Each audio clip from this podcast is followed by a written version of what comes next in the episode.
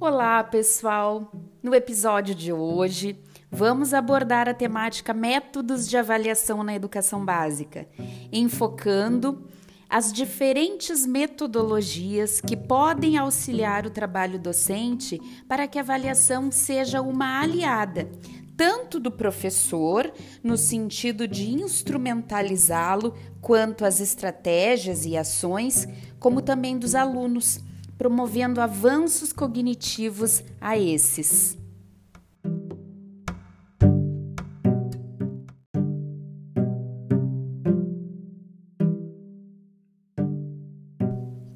Quando falamos em instrumentos de avaliação, como provas, exames, testes, redações, esses são recursos que atendem aos seguintes propósitos: constatar a realidade, servir como critérios de qualidade a serem utilizados no processo de qualificação pré-estabelecidos. Esses são instrumentos de coletas de dados e não de avaliação, pois servem para constatar uma configuração da realidade é a partir do cenário que tais instrumentos demonstram na coleta de dados que deve se centrar a atividade de avaliar e não o contrário. Então, instrumentos de coleta de dados não são sinônimos de instrumentos de avaliação.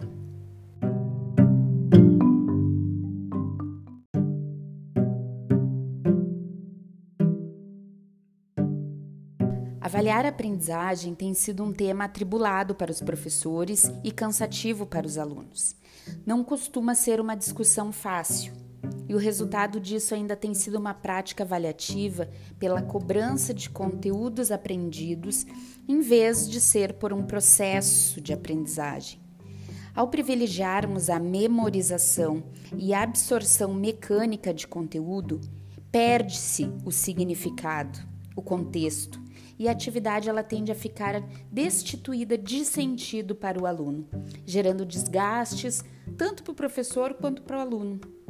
Os erros cometidos pelos alunos são pistas para que o professor adote estratégias eficazes para a promoção da aprendizagem. É comum a adesão dos professores dos termos avaliação qualitativa e avaliação quantitativa Porém, tais termos, eles precisam ser repensados, porque a avaliação ela só pode ser qualitativa.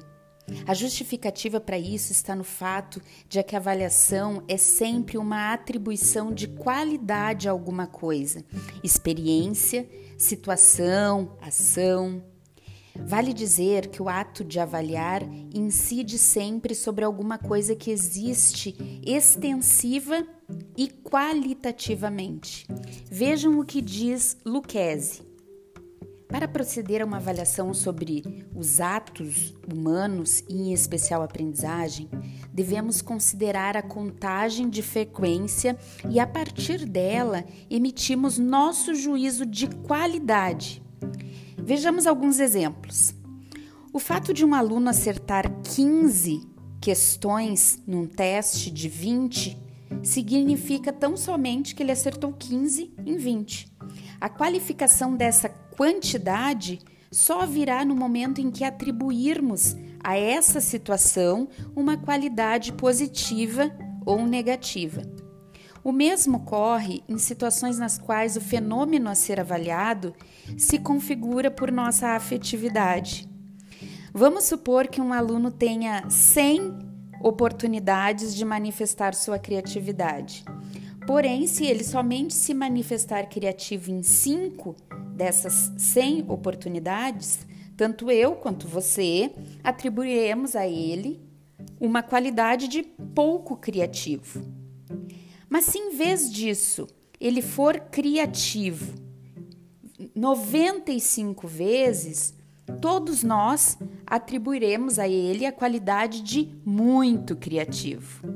Assim, a qualidade é atribuída sobre uma quantidade, sobre uma contagem de frequências.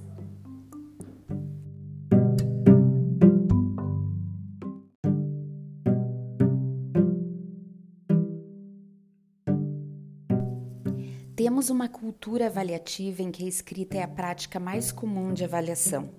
Geralmente um momento tenso em que se precisa provar algo a alguém. Mas a avaliação ela deve ser um momento de aprendizagem para verificar o que houve de aprendizado significativo para os alunos. Isso significa dizer que a avaliação ela precisa ser uma avaliação contextualizada. O que, que isso significa? Uma avaliação contextualizada é eficaz e eficiente. O sentido de eficaz quer dizer que tem que ter relação com o alcance do resultado esperado. Já a eficiência, ela está ligada ao objetivo e ao processo desenvolvido para alcançá-lo. Quando pensamos nas características da avaliação numa abordagem tradicional, vemos que ela caracteriza-se pela exploração exagerada da memorização utiliza palavras de comando sem precisão e um nível operatório mental baseado na transcrição. Já a abordagem interacionista, ela caracteriza-se pela elaboração de algumas perguntas contextualizadas, claras e precisas, com exploração da capacidade de leitura e da escrita do aluno e com questões operatórias. Vejam o que diz Perrenot. Estudar apenas para a prova é uma maneira honesta, mas simplória de se tornar capaz de um desempenho de um dia. Isso não constrói uma verdadeira competência, mas permite iludir durante uma prova escrita ou oral. Em uma noite, um aluno que não compreendeu nada não trabalhou antes e nada sabe não pode se tornar um bom aluno, mas isso basta às vezes para salvar as aparências.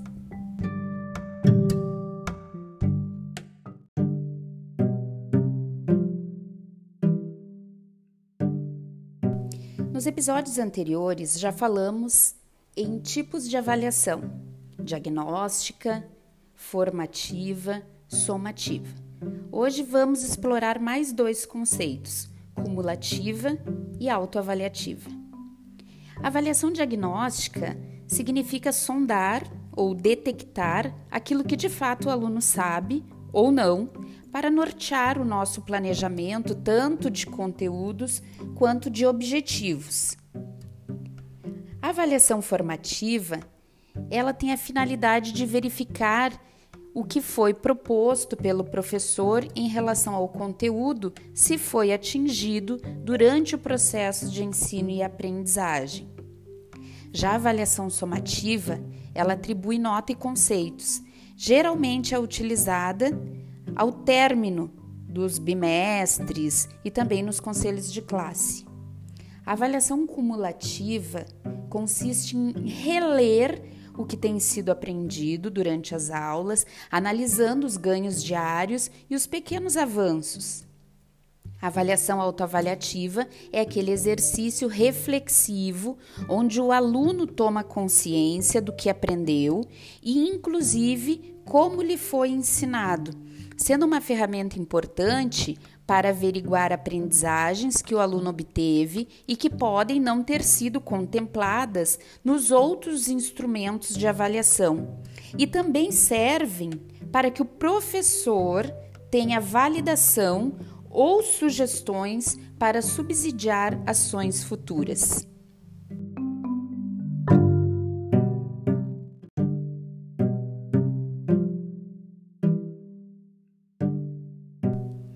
Devemos ter em mente é que todas as formas de avaliação são igualmente importantes. O que precisa ser observado com cuidado é que avaliar a aprendizagem é adotar outro paradigma, pois não se limita a aplicar provas periódicas e fazer dos resultados meros indicadores classificatórios. Avaliar a aprendizagem significa valorizar observações diárias, supervalorizar o caráter diagnóstico e o processo de construção do conhecimento.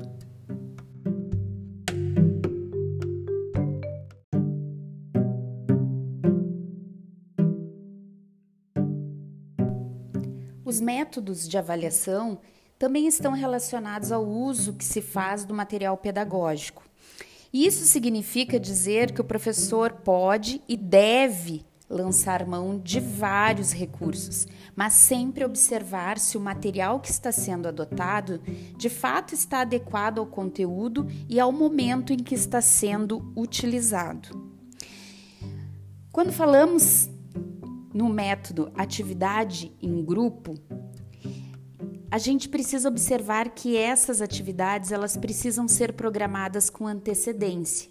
E o tipo de agrupamento deve ser considerado conforme o objetivo da atividade. A escolha dos pares precisa ser planejada e essa formação vai variar de acordo com os conteúdos. Ao perceber que um agrupamento não é produtivo, é preciso alterá-lo. A forma como a turma trabalha deve estar relacionada aos objetivos pedagógicos. Grupos grandes servem para socializar estratégias, mas não é o ideal para a troca de informações. Seja qual for o instrumento de avaliação a ser escolhido, a etapa de planejamento da avaliação é fator determinante para o sucesso ou para o fracasso da ação pedagógica o professor precisa ter claro, preferencialmente por escrito, o que pretende avaliar do currículo. Que informações serão coletadas para realizar o julgamento sobre o domínio do currículo e criar indicadores avaliativos. Além disso, registrar esses critérios e compartilhá-los com os alunos são procedimentos éticos importantes que podem auxiliar o aluno a conferir significado para aquilo que ele está aprendendo.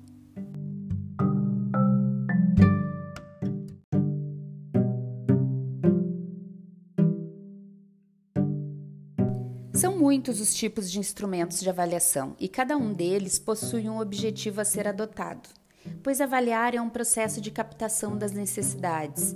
Existe a situação atual e a situação desejada, e o confronto entre as duas exige intervenções do professor. Essa é a perspectiva. Vejamos alguns exemplos de instrumentos de avaliação: prova escrita, prova oral, prova prática, seminário, pesquisa, resumo, resenha, exercício, portfólio, pauta ou registro de observação, autoavaliação, participação, frequência. A avaliação ela é parte do processo de aprendizagem, mas também do processo de ensino.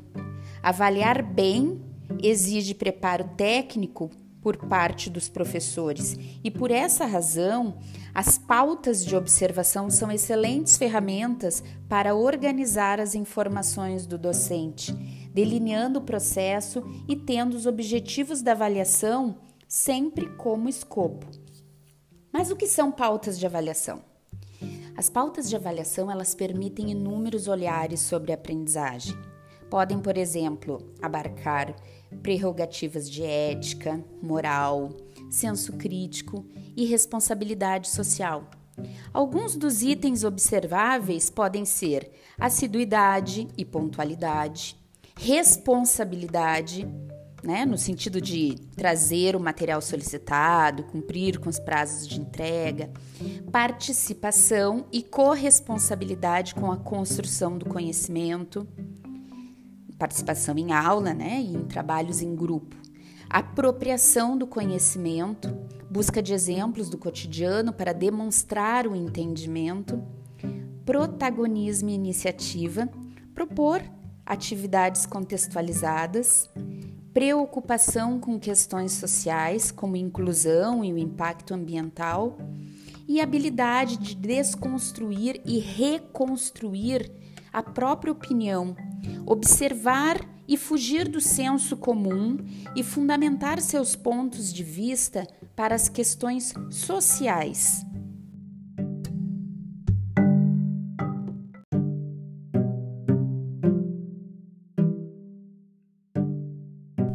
Já falamos em episódios anteriores acerca do portfólio. ele pode concentrar diversos tipos de produções que evidenciam o aprendizado, como por exemplo ser composto por anotações pessoais, experiências em sala, trabalhos pontuais, representação visual. Algumas vantagens desse modelo são as de que ele favorece a autoavaliação, o desenvolvimento da capacidade reflexiva e a avaliação. Há, no entanto, dificuldade em dar uma devolutiva, dependendo da quantidade de alunos, o volume de alunos, e também exige habilidade de comunicação escrita e expressão do aluno. Já a prova é um instrumento mais utilizado para coletar as informações acerca do conhecimento e da habilidade dos alunos. As provas, após a sua aplicação, elas precisam ser interpretadas e corrigidas pelo professor em conjunto com os alunos. Por elas também é possível fazer uma reflexão sobre o resultado para reavaliar o seu trabalho. As provas podem ser de múltipla escolha, difícil construção e rápida correção, ou discursivas, perguntas, estudos de caso, para que os alunos discorram sobre o assunto. As provas discursivas têm processo de correção demorado e a interpretação das respostas requer a construção de critérios para sua correção. Independente do instrumento avaliativo utilizado, quando analisamos os seus resultados, temos que fazer algumas reflexões. Os meus alunos não estão conseguindo aprender? Ou o que eu, professor, não estou conseguindo fazer com que eles aprendam? Os objetivos foram efetivamente atingidos? Os alunos estão próximos ou distantes de atingir esses objetivos? Os materiais utilizados contribuíram para a absorção do conhecimento e para a consequente obtenção dos resultados?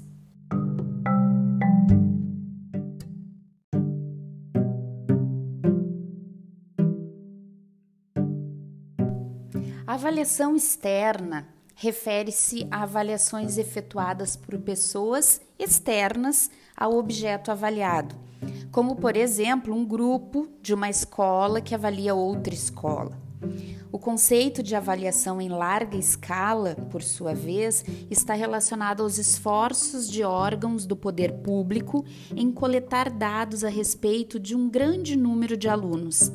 As avaliações externas em larga escala, no contexto brasileiro, estão sempre relacionadas à qualidade. A avaliação externa é então uma ferramenta de gestão escolar. Ela serve para apontar falhas nos sistemas de ensino e para a caracterização do conjunto do sistema. Não é o indivíduo que é avaliado. Temos então a avaliação interna e a avaliação externa. A avaliação externa sempre terá um papel de complementar a avaliação interna e geralmente abrange um conjunto de escolas ou mesmo uma rede de ensino, gerando dados que permitem uma análise comparativa entre as instituições, já que o instrumento utilizado foi unificado. Um exemplo de avaliação externa é o que iremos passar neste ano de 2021, que é o ENAD.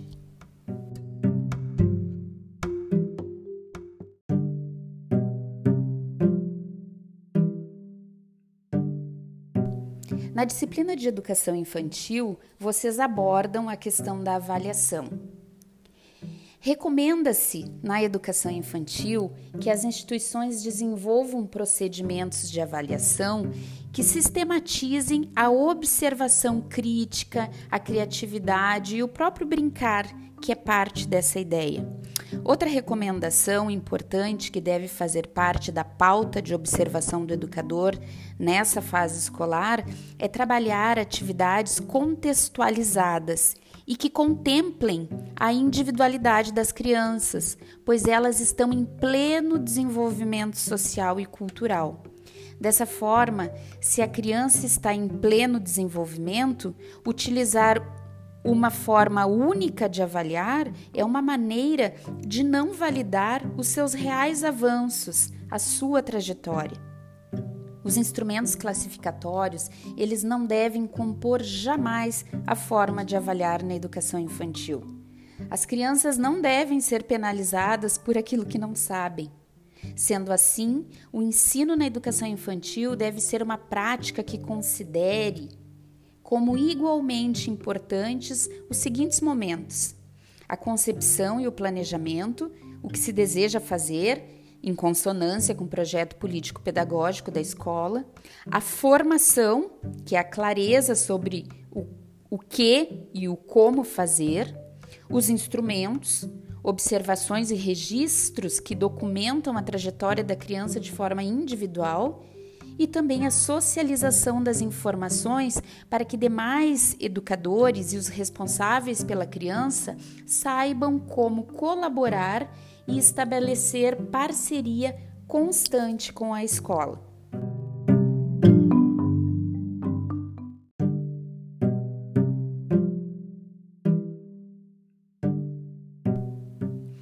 Episódio de hoje, falamos sobre métodos de avaliação na educação básica e vimos alguns dos instrumentos de avaliação. No próximo episódio, falaremos sobre como e quando aplicar avaliações dissertativas e objetivas. Espero vocês. Até lá!